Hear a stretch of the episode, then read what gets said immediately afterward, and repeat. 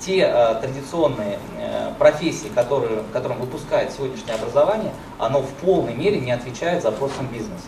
Например, вот у меня есть интересная статистика, например, работодатели Японии там, да, на 81%, там, э, работодатели э, Бразилии на 71%, Австралия 50%. Эти э, заявляют о сложности с подбором кадров в, э, значит, э, с, с наличием необходимых навыков. То есть сейчас на первое место у нас выходят навыки и компетенции.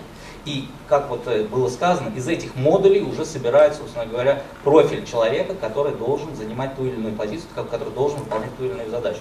И перед нами, перед государством сейчас стоит достаточно серьезный вызов, связанный с тем, что у нас значит, действует система профессиональных стандартов.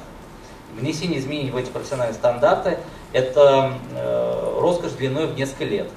Вызов же перед нами стоит о том, чтобы э, значит, э, быстрее, э, так скажем, адаптировать эту систему под новые вызовы и новые, и, и, и новые сложности, с которыми мы сталкиваемся. И я здесь абсолютно согласен, что мы до сих пор до конца не понимаем даже, каким будут профили компетенции человека, занимающегося там, цифровой безопасностью, через год, через полтора.